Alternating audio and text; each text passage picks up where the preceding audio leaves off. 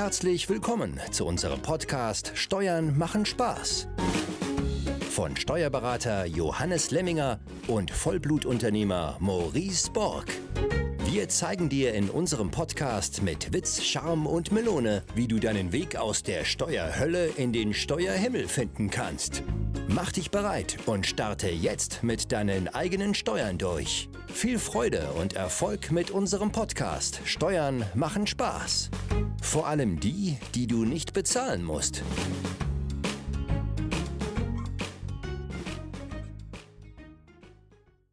So, herzlich willkommen zu einer neuen Folge des Podcasts Steuern machen Spaß. Heute mal mit einer Diskussionsfolge zu einem Thema, was, was uns beiden irgendwie täglich ja, widerfährt oder was wir täglich sehen bei Instagram auf Social Media, die Diskussion Aktien versus Immobilien. Auf der einen Seite gibt es Vertreter, die sagen, ja, für mich kommen nur Aktien in die Tüte, ja, ich mache nur Aktien, ich konzentriere mich voll darauf ähm, und Immobilien sind aus einigen Gründen nichts für mich. Und auf der anderen Seite gibt es die Immobilienfraktion, die sagt, nee, ich mache nur Immobilien, Aktien ist mir, äh, ist mir zu hektisch und bietet da eben auch ähm, einige Kontrast dagegen. Und dann gibt es wiederum Investoren, die machen beides. Und ja, wir wollen dieses Thema mal ähm, diskutieren, weil wir beide tatsächlich auch zu den Investoren gehören, die beides machen. Und ja, erstmal herzlich willkommen auch Johannes. Ja, herzlich willkommen Maurice und herzlich willkommen liebe Zuhörer. Ja, Johannes, ich hatte es gerade schon mal gesagt, Aktien versus Immobilien. Kannst du sagen, wofür dein Herz schlägt? nee, äh, also wenn ich mich entscheiden müsste, wahrscheinlich für Aktien, weil mich das persönlich dann doch äh, mehr reizt, äh, einfach Unternehmen auch rauszusuchen und dann auch hoffen, ja, dass die, dies, dass die sich so entwickeln, wie ich es mir äh, vorher ausgemalt habe. Ähm, aber ich bin froh, dass ich mich hier nicht entscheiden muss, sondern die Freiheit habe, ja, dass ich halt beides tun kann, sowohl in Immobilien investieren als auch in Aktien. Und ich glaube, im Rahmen dieser Podcast-Folge werden wir auch erarbeiten, warum das gerade sinnvoll sein kann, weil natürlich jede Assetklasse hier äh, Vorteile und aber auch Nachteile hat.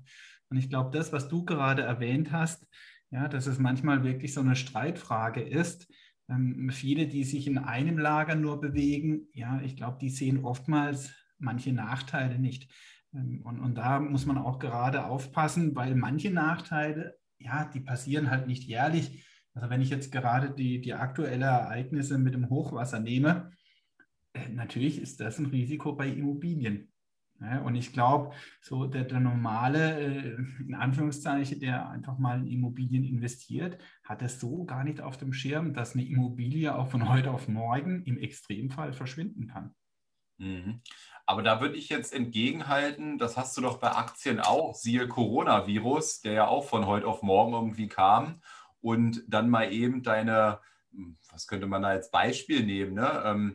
Ähm, ich sag mal, gastronomische Unternehmen oder so, die, die da unterwegs sind, die hatten ja fast von heute auf morgen auch keinen kein, kein Umsatz mehr, ja? Ja, gebe ich dir vollkommen recht, aber ich glaube, bei Aktien oder insgesamt an der Börse wird es ja auch etwas äh, assoziiert, dass ich hier ein Risiko eingehe. Wenn ich heute halt eine Immobilie ähm, irgendwo kaufe, dann rechne ich nicht damit, dass die morgen zerstört wird. Ähm, also da habe ich einfach natürlich ist das ein Ereignis, äh, hoffentlich, was nicht äh, in der Zukunft äh, ständig vorkommt. Aber es gibt halt ein gewisses Risiko auch bei Immobilien, dass die morgen in Anführungszeichen nicht mehr vorhanden sein kann. Also wenn man es jetzt wirklich mal ganz extrem betrachtet, an der Börse habe ich natürlich auch so ein Einzelaktienrisiko. Ne? Also ich, ich war selber Wirecard-Aktionär, äh, dann spürt man das natürlich am eigenen Leib. Da habe ich das praktisch auch, so einen Totalausfall. Ja, ähm, aber ich glaube, der Unterschied ist hier, dass man an der Börse das Risiko eher kennt ja, oder für viele äh, das Risiko ja der Hauptgrund auch ist, äh, überhaupt nicht an der Börse sich zu engagieren. Mhm. Und bei Immobilien wird vielleicht jetzt nicht mal äh, nur dieses Totalausfallsrisiko unterschätzt, sondern halt auch andere Risiken unterschätzt. Mhm. Ja, ich glaube auch so von der gefühlten Wahrnehmung des Risikos ist erstmal die Aktie total riskant in der, in, in der Volks, im Volksmund, ja, in der, in der Stimmung und die Immobilie null riskant. So kommt es mir mal vor, ja. Ja, ich glaube, das trifft es auch ziemlich gut. Ja, also vielleicht jemand, der dann schon in Immobilien investiert ist ähm, und der schon Risiken kennengelernt hat, der, der ändert dann ja auch etwas seine Meinung. Ja, und, und wir selber haben in der Kundschaft tatsächlich Kunden, die wollen mit Immobilien nichts mehr zu tun haben, ja, weil sie halt durchweg schlechte Erfahrungen gemacht haben. Ja, das ist halt manchmal, ja, der Teufel ist ein Eichhörnchen. Ja, wenn irgendwas passiert, dann passiert dem Kunde gleich fünfmal noch was. Ja, und ein anderer, der kann 50 äh, Immobilien haben und es passiert gar nichts. Hm. Und ja, das Thema, das Thema Risiko hatten wir jetzt bei Aktien. Ich finde ja ganz interessant, wenn man sich längerfristige Studienzeiträume anguckt. So habe ich zum Beispiel mal gelesen, dass es keinen Zeitraum, zum Beispiel im DAX, das ist ja immer der, der Lieblingsindex äh, der Deutschen, ja, ähm, nehmen wir mal den DAX, dass es keinen Zeitraum gibt von mehr als 14 Jahren der Vergangenheit, den du dir angucken kannst, wo du auf eine negative Rendite kommst. Ja, ja also, Wahnsinn. Ne? Ne? Also letztendlich, du musst, musst im Grunde ähm, wenn, du, wenn du breit diversifiziert, und der DAX ist ja nicht mehr sonderlich breit diversifiziert, ne, mit, mit, mit 30 Unternehmen oder was, ähm, und da mal so ein MSCI World nimmt oder so, ich weiß gar nicht, welche Zeiträume es da sind, aber die werden relativ ähnlich sein. Also wenn du ja breit diversifizierst, investierst und ein MSCI World mit, weiß ich, 1600 Unternehmen, der größten Unternehmen weltweit, ähm, dann gibt es langfristig, jedenfalls war es immer so in der Vergangenheit, ja, und wenn man wenn man daran glaubt, dass wir in einem Zeitalter leben, in dem wir weiter stark wachsen und ich glaube daran und wenn man nicht daran glaubt, dann sollte man, glaube ich, auch nicht in Aktien investieren, ähm, dann ist das Risiko langfristig relativ gering sogar. Ja, also die Diskussion habe ich ja auch immer. Ne? Das Schöne ist ja an der Börse, dass ich einen Indikator aus der Vergangenheit wunderbar ablesen kann. Aber gerade jetzt äh, für Investoren, die etwas pessimistisch hier im, zur Börse eingestellt sind oder Aktien sogar verteufeln, äh, die sagen dann immer, ja, in der Vergangenheit war das so. Ne? Ich habe ja keine Garantie, dass dies in der Zukunft so ist. Äh, und diese Garantie habe ich natürlich wirklich nicht. Ja, aber ich habe ja zumindest einen Indikator. Und es gab ja in der Vergangenheit, egal wie weit ich zurückgehe, schon sehr viele wirtschaftliche Probleme. Äh, und, und trotzdem haben sich die Aktien so positiv entwickelt. Und ich glaube, das ist auch immer so ein Punkt. Man hat Angst, in der Vergangenheit war das so. Ich habe den Zug vielleicht auch verpasst, habe mich überhaupt nicht äh, um die Börse gekümmert. Und jetzt steige ich ein und, und habe schon im Hinterkopf, ah, nee, jetzt morgen geht es runter. Ne? Und oftmals ist ja dann auch wirklich so. Und, und nochmal zu den Risiken. Natürlich habe ich an der Börse äh, im Vergleich zur Immobilie auch ganz andere Risiken. Ja? Also an der Börse, wenn halt in Japan, China oder in der USA etwas passiert, äh, dann merke ich das auch in Deutschland. Äh, sowieso, wenn ich meine Aktien weltweit ja äh, investiere, äh, dann merke ich natürlich politische Risiken. Ja? Also Konflikt China, USA, ja, das interessiert meine Immobilie nicht. Also der Immobilienmarkt an sich ist sehr viel, ja, ich sage mal, nationaler also wenn ich in Deutschland Immobilien habe, dann interessiert erstmal im Großen und Ganzen nicht irgendwelches Weltgeschehen. Ähm, und, und da ist der Aktienmarkt natürlich wesentlich anfälliger. Mhm. Beispiel Corona. Also die Corona-Krise, da ging der Aktienmarkt ja erstmal sofort in die Knie. Ja, bei meiner Immobilie habe ich ja gar nichts bemerkt. Klar, ich hätte vielleicht ein Ausfallrisiko bei der Miete gehabt, aber wenn ich jetzt kein Ausfallrisiko bei der Miete hatte, durch Corona, dann ging, diese Krise ja total an mir vorbei. Ja, das stimmt. Ähm, selbst, selbst hier in Berlin, die, die Immobilienpreise, also es war ganz interessant zu sehen, selbst der Mietendeckel hat nicht, äh, konnte sozusagen die Preis, die Kaufpreissteigerung nicht mehr aufhalten und auch nicht Corona. Ne? Also ich glaube, in den letzten zwei Jahren in Berlin ähm, 39 Prozent Steigerung der Preise. Ja, und, aber ich glaube, das ist auch so ein Punkt. Ne? Wir, wir leben im Moment gerade äh, in einer Zeit, wo Immobilien sich extrem auch in der Wertentwicklung positiv entwickeln. Also ich kann mich noch an andere Zeiten erinnern, ja, da wollte überhaupt keine Immobilien haben, weil es keine Wertentwicklung gab. Mhm. Ja, also auch die Mietrendite war relativ bescheiden. Also da konnte ich froh sein, wenn ich äh, jährlich Miete erhöhen konnte, aber ich hatte keine Wertentwicklung. Also ja. Ich weiß es gerade aus unserer Region noch, ja, innerhalb von zehn Jahren hat sich die Immobilie im Wert nicht verändert. Und, und, und da habe ich heute natürlich einen Faktor, wo ich auch für die Zukunft so eine Wertentwicklung kalkuliere. Und, und, und das ist gleichzeitig für mich auch ein Risiko bei Immobilien. Äh, viele, die jetzt in Immobilien gehen, die denken, naja, das geht genauso weiter. Also anders als an der Börse äh, geht man da von weiterer Wertsteigerung aus. Ähm, und, und das muss nicht grundsätzlich so sein. Also ich gehe eher auch tendenziell davon aus, dass wir hier eine Wertsteigerung haben. Vielleicht nicht mehr in diesem Tempo oder in diesem Maße, ja, aber es muss nicht sein. Ähnlich wie an der Börse, ich auch mal zehn Jahre vielleicht nicht diese äh, Entwicklung habe. Mhm. Es gibt ja genau, genau an der Börse gibt es ja auch Zeiträume. Ne? Ich glaube irgendwie von 2000 irgendwas bis, äh, bis dann äh, 2012. Ähm, da hast du ja fast, fast gar keinen Gewinn dann gemacht. Ne? Also so eine Zeiträume kannst du eben auch auspicken. Ja, und insgesamt ist natürlich die Börse so extrem transparent. Ne? Also du kannst jeden Tag, jede Minute in dein Depot schauen und, und du siehst halt die Veränderung äh, deiner Aktien, deines Fonds oder von deinen ETFs. Ja, an, an, der Immobilie siehst du die Veränderung ja nicht. Also ähm, da kannst du dann mal ein Gutachten in Auftrag geben, ja, oder du kannst einen Verkehrswert schätzen lassen, ja, aber das machst du vielleicht einmal in zehn Jahren ähm, weil das kostet ja auch äh, richtig Geld und, und die Wertentwicklung ist ja nicht so schnell. Und, und bei Börse habe ich halt extreme tägliche Schwankungen. Und das ist natürlich schon ein wahnsinniger Unterschied, auch was mein Mindset betrifft. Ja, also es gibt ja auch immer den Rat, ja, man schaut so wenig wie möglich ins Depot, äh, weil, ne, wenn es da mal rot ist, äh, wir es zumindest im Unterbewusstsein nicht vertragen. Ne, so im Bewusstsein können wir vielleicht damit umgehen. Aber das, das Unterbewusstsein macht vielleicht dann schon irgendwas mit einem. Mhm. Und ja, lass uns doch nochmal kurz aus unserer Sicht mal vielleicht brainstormen, die, die, die Vor- und Nachteile der, der beiden Asset-Klassen. Ähm, Vorteile vom, von Aktien. Du hattest am Anfang gesagt, äh, dass dir Aktien im Grunde dann doch ein Stück weit besser gefallen, weil du dir ja Unternehmen angucken kannst, du kannst sie, ähm, du kannst gucken, ob sie dir gefallen und dann hast du gesagt, dann kannst du hoffen, dass die Entwicklung so ist, wie, wie du sie eben auch voraussiehst.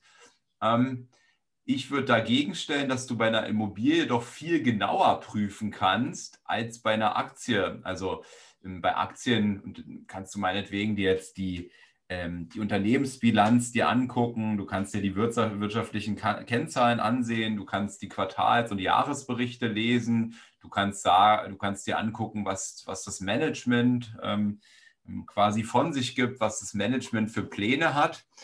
Aber bei der Immobilie kannst du doch richtig reingehen und, sage ich mal, den, den Bauzustand prüfen lassen. Also das wäre für mich so ein Vergleich so, wie wenn ich jetzt, ähm, ich jetzt eine Facebook-Aktie kaufen und ähm, jetzt gehe ich da rein ins Unternehmensgebäude und ähm, schnapp mir mal den Mark Zuckerberg und lass mir, ne, das, das ist ja schwierig, das geht ja bei Aktien nicht, bei Immobilien doch aber viel mehr. Ja, da gebe ich dir recht. Ne? Also ich kann heute eine Immobilie, da weiß ich genau, okay, die hat einen Wert von 500.000 Euro. Äh, bei einer Aktie ähm, wenn ich jetzt ein Facebook nehme, ich weiß aktuell vielleicht 350, 360 US-Dollar der Aktienkurs, äh, da kann ich nicht sagen, äh, entspricht das jetzt wirklich äh, dem aktuellen Wert. Und bei Aktien ist natürlich extrem wichtig, weil an der Börse wird ja immer die Zukunft gehandelt. Ähm, ja, entwickelt sich Facebook so weiter wie in der Vergangenheit, ja, oder gibt es morgen einen neuen Wettbewerber, ja, der Facebook überflüssig macht oder ja, die, die Kunden wandern ab das ist natürlich heute auch die Weltwirtschaft so extrem schnelllebig. Ähm, und, und das ist mit Sicherheit ein, ein Faktor an der Börse, der extrem schwierig ist. Ja, also auch Beispiel Amazon, da geht man ja immer davon aus, wenn Amazon in irgendeinen Markt vordringt, äh, als Beispiel Apotheken, ja, dann, dann, gibt es morgen keine Apotheken mehr. Ja, und, und so kann irgendwie ja, und sehr schnell ein kompletter Markt ja, vom Markt verschwinden. Und das ist natürlich ein Risiko bei Aktienunternehmen, äh, die du bei der Immobilie so natürlich nicht hast. Mhm.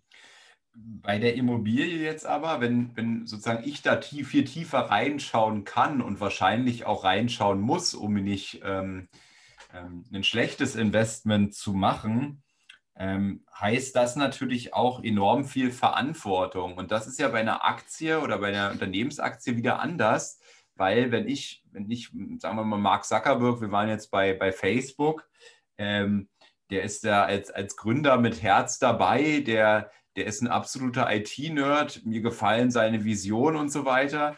Dann regelt Mark Zuckerberg die Dinge für mich, ja. Äh, bei meiner Immobilie wird das nicht so sein.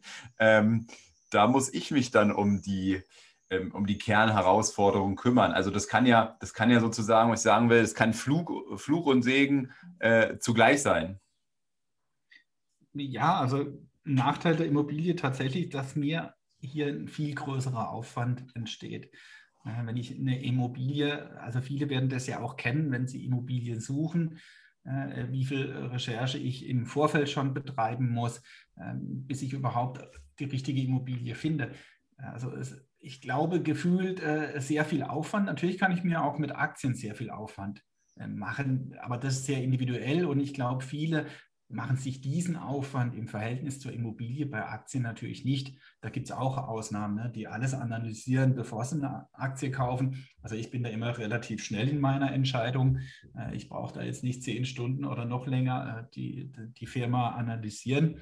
Ähm, weil letztendlich ist dann auch sehr oft einfach, ich sage mal, ein Bauchgefühl, ja, äh, entwickelt sich Facebook in diese Richtung, ja, du, du hast ja jetzt den Mark Zuckerberg angesprochen, natürlich auch gleichzeitig ein Risiko, wenn ihm morgen etwas passiert, ähm, dann wird man das auch am Aktienkurs von Facebook erstmal merken. Das ist eine, eine Aktie, die auch sehr personenabhängig ist. Hm, da ist Amazon jetzt vielleicht etwas anders, ähm, aber das sind halt die Risiken in der Einzelwerte. Aber definitiv gebe ich dir recht, dass du bei Immobilien ganz anderen Aufwand betreibst. Vor allem auch dann, wenn du die Immobilie hast. Also du musst immer wieder für Mieter sorgen, äh, Renovierungen. Also das kennt ja auch einer, wenn ich nur eine Eigentumswohnung habe, da ruft der Mieter schon an, wenn, wenn die Lampe äh, kaputt ist, ja, das Licht irgendwo nicht geht. Ja, und, und du als Vermieter musst dich dann darum kümmern. Ja, also das, das sehe ich tatsächlich aus eigener Erfahrung auch als den, den Hauptnachteil. Auf der anderen Seite glaube ich auch, dass äh, ich einfach nicht die Prozesse geschaffen habe. Ich glaube schon, dass es auch möglich ist, mit Immobilien eben so zu verfahren, über zum Beispiel eine Sondereigentumsverwaltung und so weiter, dass du dich immer mehr daraus abkapselst. Also würde ich sagen, ich, mir ist es nicht gelungen, aber wenn du eine Immobilie so betreibst, dass du auch der Ansprechpartner für den Mieter bist und dann mehrere Wohnungen hast, so wie ich jetzt fünf, und äh, die auch noch als WG vermietet sind, das heißt, bei mehreren dieser Wohnungen sind zwei Mieter sogar drin, ähm, dann hast du immer irgendwas zu tun. Ähm, auf der anderen Seite ich hatte letztens auch die Diskussion, sagte jemand zu mir, ja, Maurice, aber du musst, du musst doch mal die Fresse halten, weil da kommt auch deine Rendite her, ja. Also weil du eben, ähm, ähm, also weil du eben da auch Arbeit hast, ist deine Rendite natürlich entsprechend auch hoch. Und ich erziele ja mit den Wohnungen, ich weiß nicht, einen, einen positiven Cashflow von 200, 300 Euro im Monat, ja. Und irgendwo müssen die ja auch herkommen, ne? Und da kommt es bei mir wahrscheinlich dann her auf, auf Basis dieser Arbeit, die ich natürlich da auch rein investiere. Ja, also da kannst du ja auch das Beispiel Ferienimmobilie nehmen. Äh, da ist es noch krasser. Ne, natürlich kannst du die Ferienimmobilie alles selber managen. Ja. Du kannst die, die Schlüsselübergabe, ja, oder wenn der neue Mieter kommt, alles selbst managen. Du, du kannst das bei Airbnb, Booking.com alles selbst managen. Da hast du einen extremen äh, Aufwand, ein extremes Zeitinvest, aber natürlich eine wahnsinnige Rendite. Oder aber der andere Weg, du sagst, nee, das gebe ich alles ab und, und ich will damit gar nichts zu tun haben. Ja, aber dann, dann zahlst du halt mal sehr schnell 20 bis 40 Prozent deiner Miete ja, an den Verwalter und, und alles, was da, da damit zu tun hat. Mhm. Ja, und, und, so ähnlich ist natürlich bei einer Eigentumswohnung oder wenn ich nachher mehr Wohnungen habe, solange ich natürlich vieles selber äh, tue, ja, habe ich eine bessere Rendite, aber natürlich immer zu Lasten deiner Zeit. Und das ist dann immer ein Spagat, okay, ab wann gebe ich das in fremde Hände? Und da ist ja auch nicht nur, ich sage mal, ein Kostenfaktor, sondern es muss dann auch ja jemand sein, der ja, aus Soja handelt, wie du dir das vorstellst. Also da hast du dann halt nochmal eine Unbekannte drin. Nicht nur den Mieter, ne, sondern auch noch einen Verwalter, wo du nicht immer weißt, was der so treibt. Also da haben wir auch äh, die schönsten Geschichten erlebt.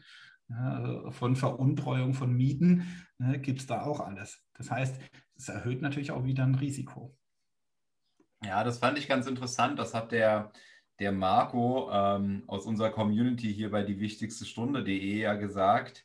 Ähm, der ist mit finanziell, ähm, der ist mit Immobilien mal finanziell frei geworden und hat sich sozusagen ein ganz freies Leben damit aufgebaut.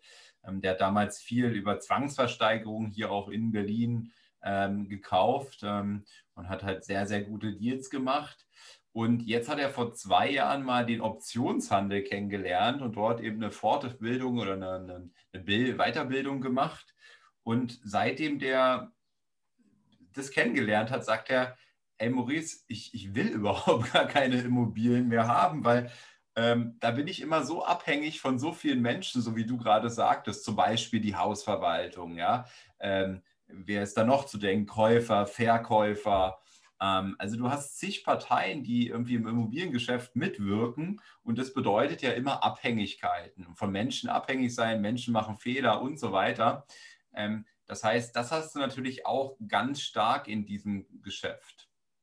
Ja, und gerade die Abhängigkeit oder äh, vom Mieter. Ne? Also ich glaube, das ist ja die Person, die dich da in, in, Immobilien am meisten beschäftigt. Gerade mhm. wenn du dann schon relativ hohes Immobilienvermögen aufgebaut hast, ja, dann hast du 100, 200 Mieter in der Summe, dann vielleicht auch noch gewerbliche Mieter. Ja, also da bist du schon beschäftigt. Ja, also das ist eben eine Ganztagesaufgabe.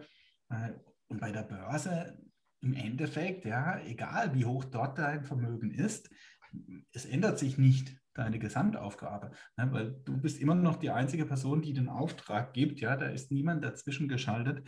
Ähm, natürlich, wenn du mehr Aktien besitzt, vielleicht musst du dann öfters halt auf deine Aktien achten, ja, aber auch das ist ja sehr individuell. Also ich habe selber über 70 Einzelaktien in meinem Depot, ja, aber mein Aufwand ist eigentlich nicht gefühlt größer, als wenn ich jetzt nur 10 Aktien habe. Ne? Aber da gibt es natürlich auch Typen, die natürlich dann auch immer ihre 70 Aktien immer im Blick behalten, Quartalsergebnisse, sofort reagieren. Ähm, das tue ich ja gar nicht, sondern ich reagiere, wenn gefühlt für mich sich irgendwas an der Gesamtsituation der Aktie ändert. Und das macht es ja äh, nicht innerhalb äh, von einem Monat oder von drei Monaten Quartalsergebnisse. Mhm. Ähm, also das ist äh, für mich ein, ein ganz entscheidender Punkt ich brauche eine gewisse Affinität für Immobilien ähm, und, und ganz bewusst dieses Zeitinvest. Ja, ich glaube, Zeitinvest beim, beim Thema Aktien, das, ähm, das machst du ja jetzt auch, weil die Aktien enorm Spaß machen. Also so die Leidenschaft kommt ja nochmal dazu. Wenn man zum Beispiel der Wissenschaft nachgeht und ein gutes Buch dazu ist zum Beispiel Gerd Kommer, Souverän investieren. Ähm, er weist ja im Grunde nach, dass es, dass, dass, und da gibt es unterschiedliche Studien, manche sagen 90 Prozent, manche sagen 95 Prozent, manche sagen 85 Prozent, verlieren gegen den Markt, also haben eine schlechtere Rendite als Einzelanleger mit diesem Stockpicking, was wir alle irgendwie so ein Stück weit betreiben, ähm, statt dass sie gleich in den Markt investieren. Und wenn das jetzt so ist, ja, was ja wissenschaftlich nachgewiesen ist, dann macht es ja rein rational gesehen mehr Sinn, einfach in den Markt zu investieren. Und wenn du in den Markt investierst, dann brauchst du auch nicht ständig in dein Depot gucken. Dann reicht quasi einmal im Jahr ähm, so eine Art Rebalancing zu betreiben. Also zu sagen, wenn jetzt ähm, weiß ich nicht, ein bestimmter, eine bestimmte Gewichtung, eine bestimmte Assetklasse ist, die du in deinem Weltportfolio drin hast und die ist enorm gelaufen und dadurch hat sich die, die Gewichtung verändert, dass du das dann einmal im Jahr ausgleichst. Also nach dieser Strategie reicht es quasi einmal im Jahr was zu tun.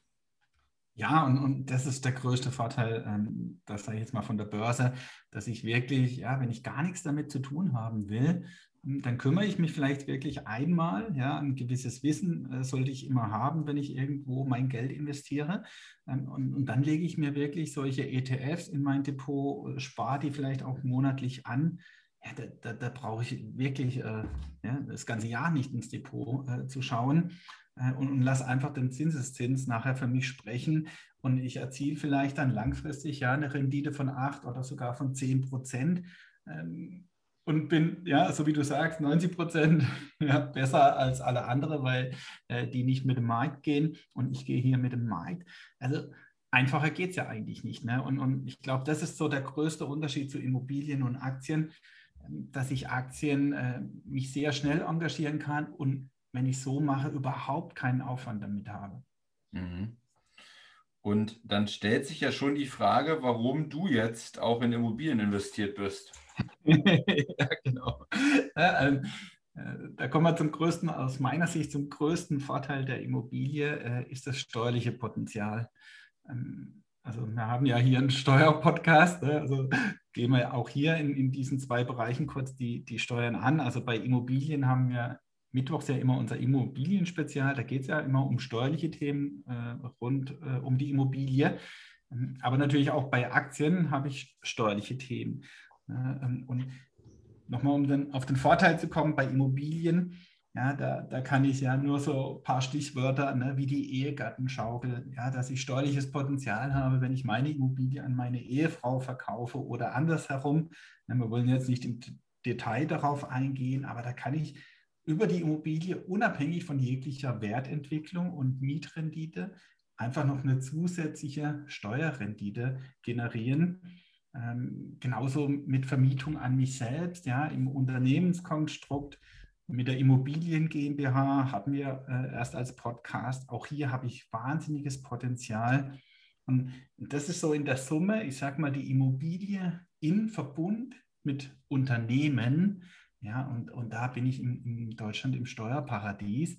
Wenn ich reiner Immobilieninvestor bin, dann kann ich auch sehr viel äh, Steuerliches optimieren. Aber wenn ich selber noch Unternehmer bin, also unabhängig von den Immobilien, äh, dann habe ich hier alle Möglichkeiten, ja, mit Immobilien und Unternehmertätigkeit hier äh, meine Steuern und natürlich damit auch mein Vermögen zu optimieren. Und, und das ist für mich der Grund, äh, in Immobilien zu investieren.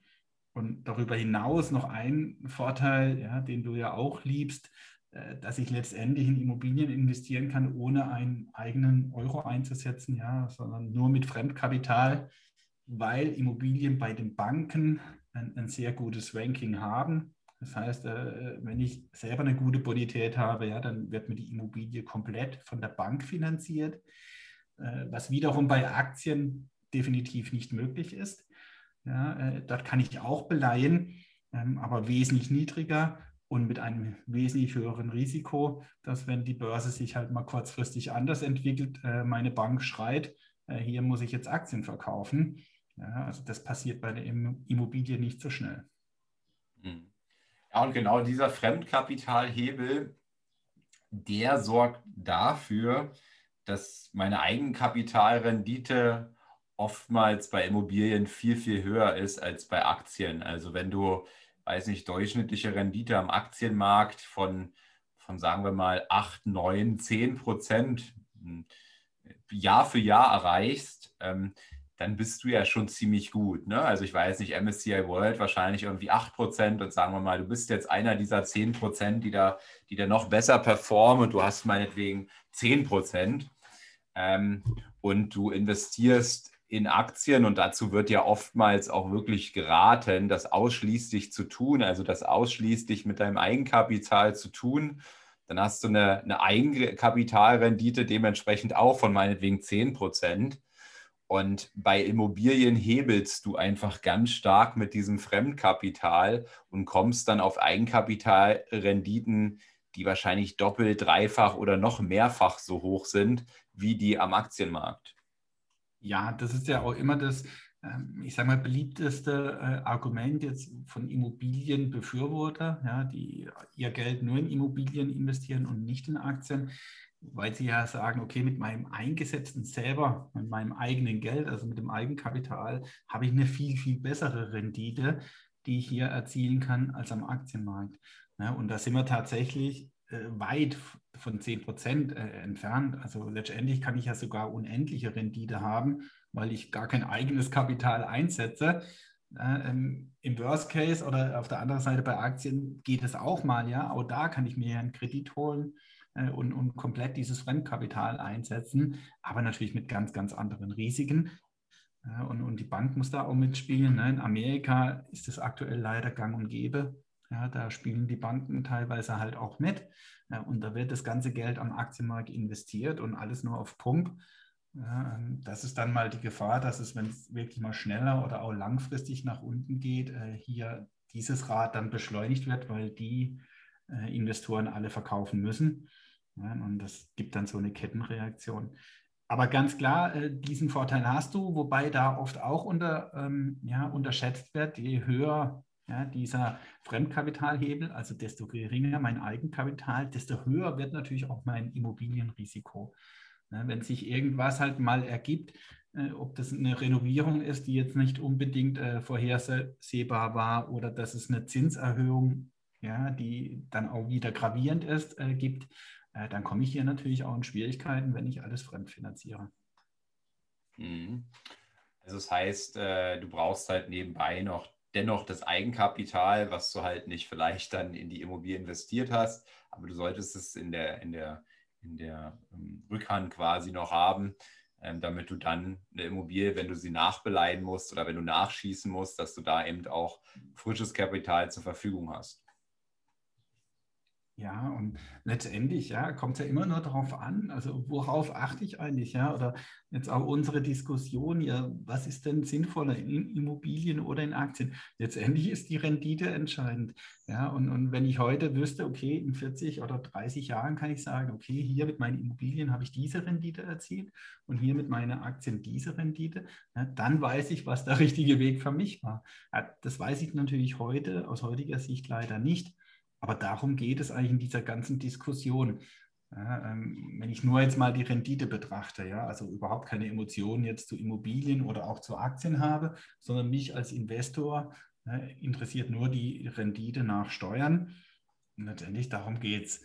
Ja, und ja, das, leider können wir hier beide nicht in die Glaskugel schauen, um, um zu wissen, wie die Rendite in 30 oder 40 Jahren aussieht.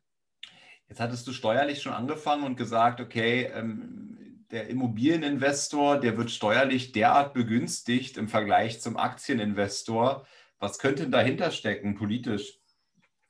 Ja, also da ganz klar die Intention, dass natürlich Wohnraum äh, immer ein politisches, ja, ich sage mal, das sind ja äh, riesige Diskussionen, jetzt auch gerade wieder vor der Bundestagswahl. Ne, wie, wie gelingt es, genügend Wohnraum zu schaffen, ja, dass die Mieten nicht explodieren? Und so weiter. Ne? Das heißt, der Immobilieninvestor wird hier einfach steuerlich gefördert, weil Wohnraum politisch wichtig ist ja, und Wohnraum ja auch historisch immer knapp war und in der Zukunft wahrscheinlich auch immer knapp ist. Ja, und allein deswegen gibt es hier diese wirklich massive steuerliche Förderung im Bereich der Immobilien. Also wer unser Immobilien-Podcast Mittwochs verfolgt, der, der, hat hier ja schon vieles erfahren, was manchmal unglaublich klingt, was mit Immobilien alles möglich ist. Mhm. Und hier nochmal kurz äh, auf das, was ich vorhin sagte, äh, in, in, in, Verbindung mit Unternehmer, ja, äh, ist für mich als Unternehmer wirklich Pflicht, auch Immobilien zu haben, weil dann kann ich wirklich hier diese Spiele spielen. Jetzt mal ganz unabhängig, ob die Immobilie im Privatvermögen äh, dann sich befindet oder in einer separaten Immobilien GmbH letztendlich, wenn ich hier Vermögen als Unternehmer aufbauen will, dann gehören auch Immobilien dazu. Mhm. Und steuerlich, wo man es zum Beispiel ja auch mal sehen kann, also wenn man als Beispiel diese Immobilien GmbH, zu, zu der wir ja letztens eine Folge gedreht haben, ähm, in der Immobilien GmbH werden die Gewinne mit 15 Prozent versteuert. Ähm, bei Aktien werden sie mit der Kapitalertragssteuer versteuert mit 25 Prozent. Wenn ich selber für Geld arbeiten gehe als Angestellter, muss ich, ja, je nachdem, wie viel ich verdiene, irgendwann 42 oder dann vielleicht sogar bis zu 45 Prozent Steuern zahlen. Ähm, daran lässt sich das erkennen, dass Immobilien ähm, eben so begünstigt werden? Ja, also du hast jetzt natürlich einmal die Immobilien GmbH, also die vermögensverwaltende Immobilien GmbH mit 15 Prozent genannt. Letztendlich, wenn du Immobilien Privatvermögen hast, bist du von der reinen Versteuerung natürlich gleichgestellt. Mhm. Nur bieten sich dir halt extrem viele Gestaltungen, äh, diese Steuer dann in, im Privatbereich auch zu reduzieren. Ja, also auch die zehn Jahresfrist, dass ich meine Immobilie nach zehn Jahren steuerfrei verkaufen kann, äh, wirkt da ja mit rein. Ähm, das gab es ja übrigens auch mal bei Aktien, gefühlt schon wirklich sehr lange her. Äh, ich kann mich noch daran erinnern, ich habe damals schon Aktien gehandelt, da war das noch steuerfrei, beziehungsweise ein Jahr Spekulationsfrist. Ne? Also das ist ja gefühlt steuerfrei. Ähm, mittlerweile gibt es die ja gar nicht mehr. Das heißt, Aktien sind immer steuerpflichtig, wenn ich die verkaufe im Privatbereich und die angesprochenen 25 Prozent. Äh, da hast du recht, äh, in der ersten Linie hört sich das steuerlich günstiger an als jetzt deine 42 Prozent, wenn du im Spitzensteuersatz bist. Aber hier musst du ja natürlich beachten, dass diese 25 Prozent noch dazu kommen, weil du ja Aktien investierst von deinem versteuerten Geld. Das heißt, du investierst Geld, welches du schon mit 42 Prozent versteuert hast.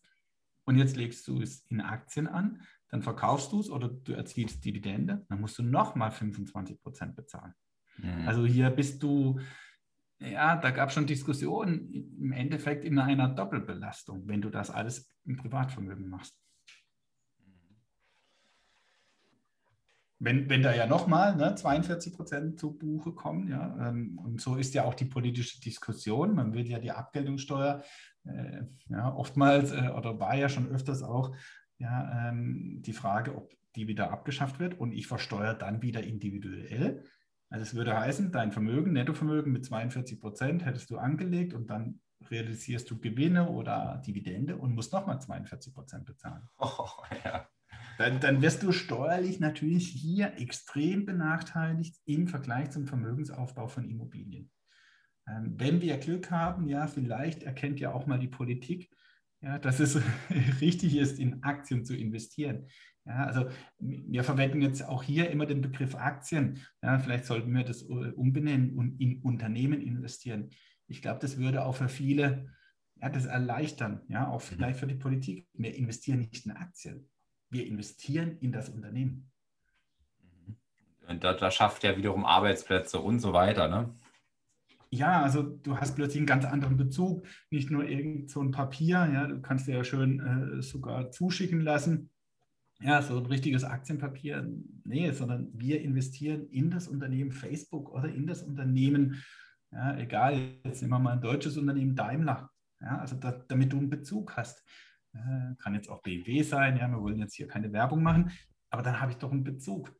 Ja, gerade auch für Kinder extrem wichtig. Ich investiere nicht in Aktien bei den Kindern, sondern die investieren in Amazon, ja, weil, weil sie Amazon nutzen. Ja, und wenn es nur zum, zum Filmeschauen ist. Mhm. Und da haben sie plötzlich einen Bezug. Ich finde im Immobilienbereich immer ein schönes Beispiel, was, du letztens, was wir letztens schon diskutiert hatten, ist, wenn ich jetzt eine Immobilie kaufe und ich kaufe sie jetzt mal privat und ähm, die muss ich renovieren und sanieren und so weiter, die ist nicht in einem guten Zustand. Und ähm, jetzt renoviere ich die für 20.000 Euro, sagen wir mal. Ähm, und ich habe jetzt den Grenzsteuersatz, also 42 Prozent, dann kann ich diesen Aufwand steuerlich voll geltend machen, wenn ich nicht die 15 Prozent ähm, Regelung eben breche. Aber das äh, sehe ich jetzt mal als gegeben an. Und der und ich kriege dann quasi, wenn ich diese 20.000 als Aufwand geltend mache, über meine Steuererklärung 8.400 Euro wieder, habe aber einen Wert geschaffen und dieser Wert oder dieser Mehrwert, den ich jetzt geschaffen habe, weil durch diesen Mehrwert kann ich die Immobilie eben auch anders verkaufen dann, weil sie zum Beispiel jetzt viel besser ähm, ausschaut und so weiter. Und nach zehn Jahren kann ich diesen Mehrwert dann sogar steuerfrei äh, realisieren. Und das, das, also es ist quasi doppelt, ähm, doppelt dieser steuerliche Effekt. Ähm, und den gibt es ja überhaupt nicht bei Aktien. Ja, das ist ja auch immer, wenn man sich wirklich steuerlich mit Immobilien beschäftigt, dann schüttelt man manchmal den Kopf, was da alles möglich ist. ja, äh, wie da gefördert wird, an, ich sage mal an allen Ecken und Enden.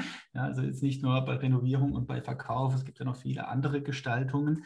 Ja, echt erstaunlich. Ähm, und, und das wird auch nicht angerührt. Also da gibt es natürlich auch immer mal wieder politische Diskussionen, äh, aber da wird dann an Stellschrauben ähm, ja, äh, feinjustiert. Ja, die interessieren in der Summe nachher gar nicht steuerlich. Ähm, man muss sich das ja mal bei Aktien vorstellen. Ja, ähm, warum gibt es keine Förderung, äh, dass ich in Aktien investiere? Ne, dass ich du nimmst jeden Monat 1000 Euro und, und dafür kriegst du noch äh, 420 Euro vom Staat zurück, wie eine steuerliche Abzugsfähigkeit. Ja, weil man es unterstützen will, dass du privat vorsorgst.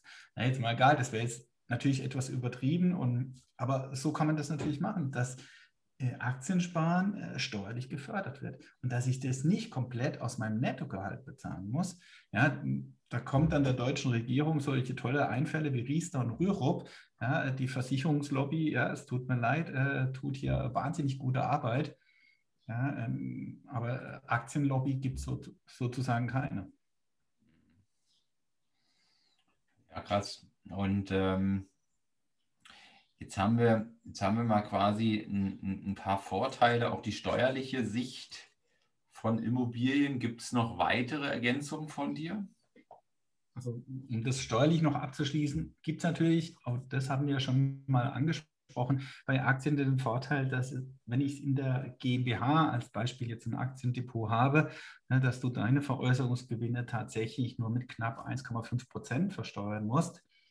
Ähm, also auch hier gibt es zumindest in der Veräußerung steuerliche Vorteile, in der Dividende nicht, aber in der Veräußerung. Ne. Aber hier immer extreme Vorsicht ähm, weil gerade diese steuerliche Regelung ist immer in der Diskussion äh, und, und, sehr wahrscheinlich, dass die in, in naher Zukunft fällt. Wobei ich aber auch auf der anderen Seite glaube, dass hier sehr viel Bewegung ist, äh, was äh, dieses Aktiensparen betrifft und, und dass es da in, in Zukunft Änderungen gibt. Äh, ob da dann eine steuerliche Förderung gibt oder, wie auch immer, ob das unterstützt wird, ähnlich jetzt wie, wie Riester, äh, dass ich halt auch privat vorsorge und es nicht irgendwie gesetzlich äh, vorgegeben wird, ja, dass ich da halt einen Riester-Vertrag mit allen Schikanen machen muss, ja, sondern es nur darum geht, dass vielleicht Veräußerungsgewinne begünstigt werden, ja, nach einer gewissen Zeit. Ja, also man will ja Spekulation verhindern, ja, dann kann man doch Aktien veräußerungsfrei hey, von mir aus nach 20 Jahren machen.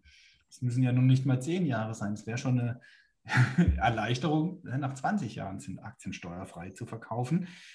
Also ich glaube, da gibt es sehr, sehr viele äh, politische Überlegungen äh, und hoffen wir mal, dass es da in die richtige Richtung geht. Mhm. Und ähm, was sind die Gründe, Johannes, dass du jetzt in beides investierst? Ja, weil ähm, ich einfach äh, von beiden Assetklassen die Vorteile sehe.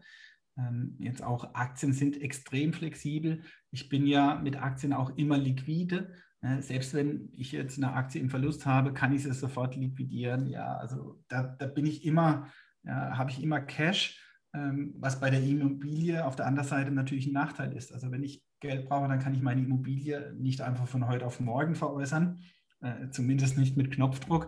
Ähm, und das kann ich halt an der Börse, weil der Markt ja so extrem transparent ist. Äh, das finde ich super wichtig. Ähm, bei den Immobilien, wie schon angesprochen, habe ich dieses steuerliche Instrument, ja, was mich jetzt, ich bin jetzt nicht der Immobilieninvestor, der die Immobilie liebt, ja, äh, da gibt es ja ganz andere. Das sage ich auch immer. Und wenn ich da noch handwerklich begabt bin, ja, dann investiere dein Geld auch in Immobilien, weil da habe ich dann auch noch andere Hebel. Bei mir ist es einfach auch einfach steuerlich bedingt, ja, dass man diesen Hebel dort äh, nutzt. Und was natürlich nochmal ein gewaltiger Unterschied zwischen Immobilie und Aktien ist. Äh, bei Immobilien grundsätzlich, ja, wenn ich jetzt das steuerliche Thema mal weglasse, brauche ich kein großartiges Mindset. Ja, dann, dann, kaufe ich halt mal eine Immobilie und habe damit vielleicht in, in 50 Jahren äh, alles richtig gemacht, weil die wesentlich mehr wert ist und meine Altersversorgung mit unterstützt. Äh, bei Aktien brauche ich wahnsinniges Mindset. Aktie, Börsenmarkt ist, äh, ich sage mal, zu 95 Prozent Psychologie. Und ja, da habe ich immer auch Bauchweh, wenn jemand einfach mal von heute auf morgen, ach, jetzt kaufe ich mal Aktien. Ne? Also so die gewisse Hausfrau morgen mir sagt, jetzt hat sie Aktien gekauft.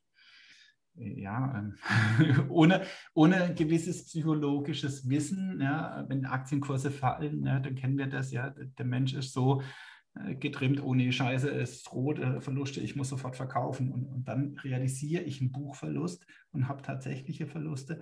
Und so gibt es viele andere Börsenweisheiten. Und an, an diesen Börsenweisheiten ist ja immer was dran. Ja, also so extrem psychologisch. Und, und deswegen auf der anderen Seite finde ich das aber für mich selber immer interessant. Ne? Ähm, kann ich diese Psychologie dann auch wirklich anwenden, ja, mein Mindset auf den Aktienmarkt übertragen? Aber das ist, glaube ich, mit äh, der größte Faktor, warum die Aktie manchmal halt noch so ein Schattendasein hat. Ja, ich glaube auch, also das Thema Mindset ist an der Börse, ich würde mal sagen, wichtiger, noch wichtiger, dass du gar keins brauchst äh, im Immobilienbereich. Ähm, ist vielleicht ein bisschen hart ausgedrückt, ja, aber ähm, ich denke, das Mindset ähm, ist, ist, ist, ist, so wichtig, weil du eben so per Knopfdruck, wie du gesagt hast, verkaufen und kaufen kannst und weil so viel, wenn du auch noch so ein regelmäßiger News-Konsument bist, dann so viel Dinge auf dein Gehirn einprasseln. Und wir Menschen handeln ja, Kahnemann sagt, zu 95 Prozent intuitiv, ja, unterbewusst.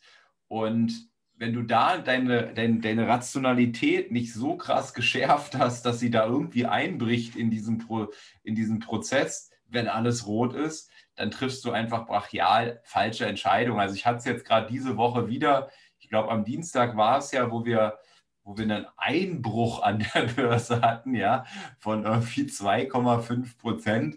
Und mich haben schon wieder Leute angeschrieben und einer davon sagte mir, ähm, dass er jetzt so ein schlechtes Gefühl hat und alles verkauft hat. Ja, ja musst du dir mal vorstellen, bei einem Einbruch von 2,5 Prozent, nachdem irgendwie die Märkte jetzt 20 äh, Prozent gestiegen sind, ja, gefühlt. Ja, und, und das ist wahnsinnig schwierig. Ne? Deswegen habe ich ja immer den, den größten Respekt oder wenn ich Diskussionen habe, auch mit Kunden, die sich jetzt am Aktienmarkt neu engagieren wollen, ja, dass es so entscheidend ist, ja, dass ich mich wirklich vorher mit Psychologie beschäftige und einfach auch mit meiner Strategie. Ne, dass ich sage, okay, meine Strategie an der Börse ist diese. Ja, das kann von jedem unterschiedlich sein. Also so wie jetzt von dir angesprochen, wenn ich halt jemand bin, der sofort bei 1% oder 2% Verlust äh, die Flatter kriegt, äh, dann habe ich halt in dem Moment nichts an der Börse zu suchen. Ja, weil dann, dann kann ich ja nachts nicht schlafen, habe Schweißausbrüche, ja, was auch immer. Und, und dann ist die Börse halt hier wirklich das falsche Pflaster. Dann kann ich mich wieder an die Börse wagen, wenn ich vielleicht in dem Punkt reifer bin. Ja, aber du kennst es ja auch. Ich glaube, täglich gibt es äh, sogenannte Cash-Gurus, äh, Crash-Gurus, ja, die den Crash ähm, her herbeirufen. Ja, äh, und, und wenn ich als Anleger äh, sowas lese, dann denke ich, oh ja, verdammt, der hat recht. Ne? Und, und ich verkaufe äh, einfach alles panikartig. Also ich lasse mich einfach von einer Meinung ja, sofort leiden. Und, und da bin ich halt der Börse extrem jeden Tag ausgesetzt. Das habe ich bei Immobilien ja gar nicht. Ja, also auch hier wieder, ich habe halt auch einfach nicht den Immobilienwert. Wenn ich jeden Tag sehen würde, wie sich meine Immobilien verändere, verändert, dann wäre es auch etwas anders. Ja, aber da habe ich natürlich eine viel langsamere Veränderung. Und das finde ich so extrem, ja, das ist so dieser Punkt, ähm, den brauche ich an der Börse. Oder auch, ähm, man merkt es oftmals, dass ähm, ja, viele Menschen halt bei 100 Prozent, das ist so ein Klassiker, ne? so eine gewisse Grenze. Bei 100 Prozent werden halt Aktien verkauft. Ja, mhm. ich sage dann immer, wenn ich bei 100 Prozent verkaufe, dann habe ich halt nie einen 1000 Prozent da. Auch das, ne? wenn ich plötzlich äh, sehr hohe Gewinne bei Einzelaktien habe, dann, dann neigt man tendenziell dazu, die Aktie zu verkaufen. Äh, und oftmals hofft man dann auf einen günstigeren Einstieg. Ja, aber die Aktie muss ja allein schon mal 25 Prozent fallen, damit ich diese Abgeltungssteuer ja auch, äh, wenn ich einen großen Gewinn habe, nicht ganz 25 Prozent kann ich mir ja ausrechnen, aber ich muss ja erstmal die, die Versteuerung wieder äh, im, im Neukauf äh, mir reinholen. Ja, also äh, sehr schwierig. Ne? Und, und das ist alles Psychologie. Ja, und, und das umfasst halt ja, nicht nur kaufen und verkaufen, sondern halt ganz, ganz viele andere Dinge. Mhm. Und, und wir, sind, ja. wir, wir, wir, sind halt nicht äh, gepolt, äh, dass wir langfristig denken. Also auch hier hat man das immer wieder. Ähm, ja, wir kennen es jetzt ja auch aus äh, Insta, ja. da triffst du kaum Personen, die es so schaffen, 30 oder 40 Jahre an der Börse investiert zu sein äh, und Aktien auch über Zeiträume zu halten, ja, wo man denkt, nee, verkaufe ich lieber, ja, also egal was für ein Krieg auch ausbricht, ne, dann wird ja auch gleich immer ähm, auf den Knopf gedrückt. Und dieses langfristige Denken ist so extrem wichtig. Und, und das ist der größte Vorteil bei Immobilien. Da, da, denken viele gar nicht langfristig. Aber der Aufwand, die Immobilie ja kurzfristig wieder zu verkaufen, ist extrem. deswegen verkaufe ich halt gar nicht. Die Immobilie bleibt 30, 40 Jahre. Da mache ich mir gar keine Gedanken. Aber bei Aktien kann ich mir täglich Gedanken machen. Und das ist so der größte ja, Unterschied hier im Mindset.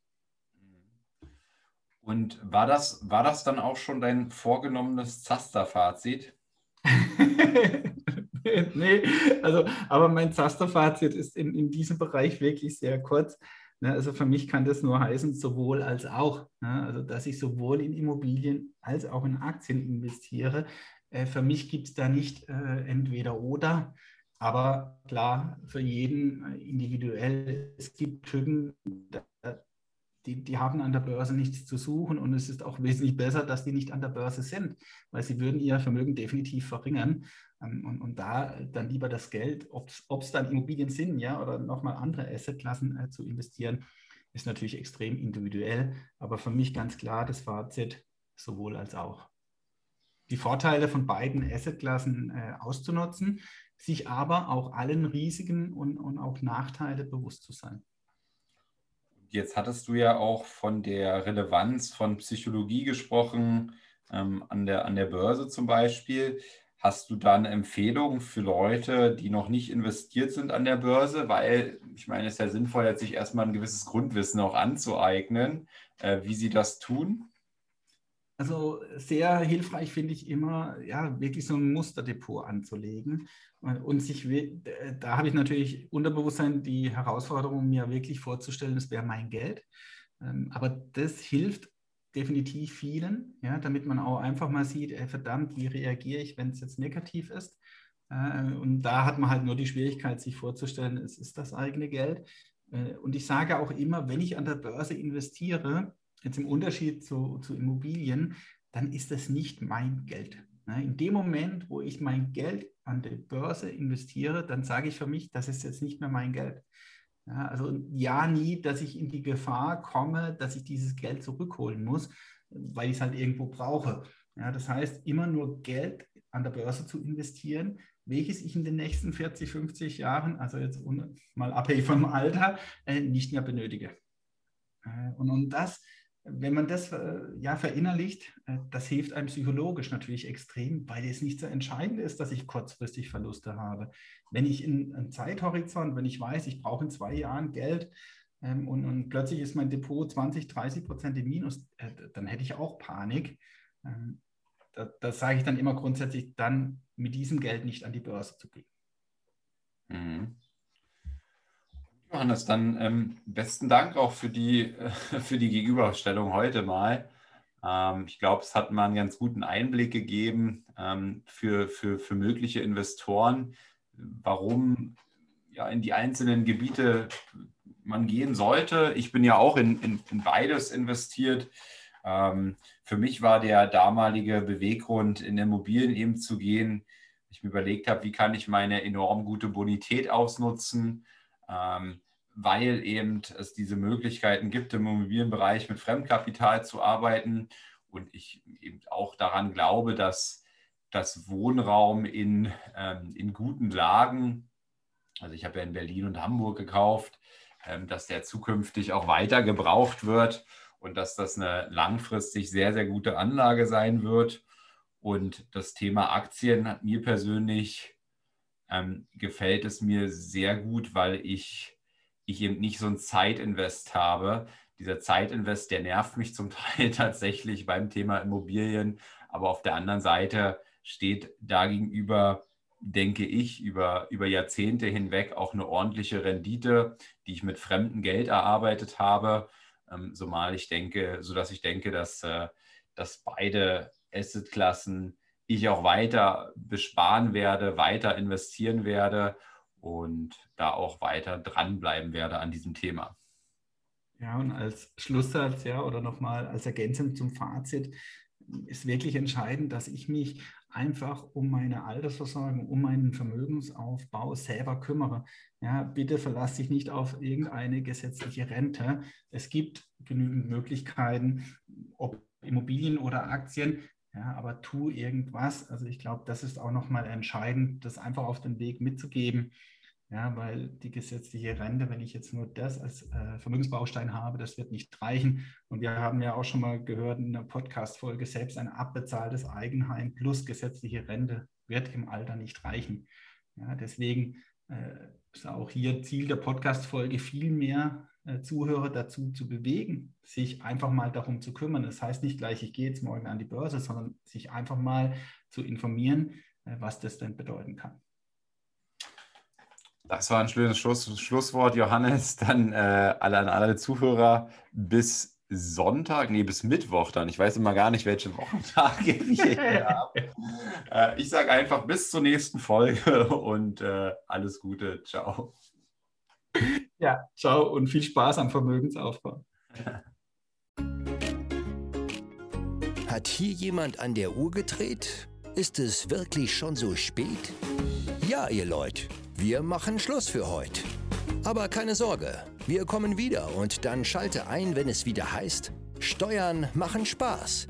Und vor allem die, die du nicht bezahlen musst. Es hat dir gefallen? Dann nimm dir eine Minute Zeit und unterstütze uns mit einer Bewertung.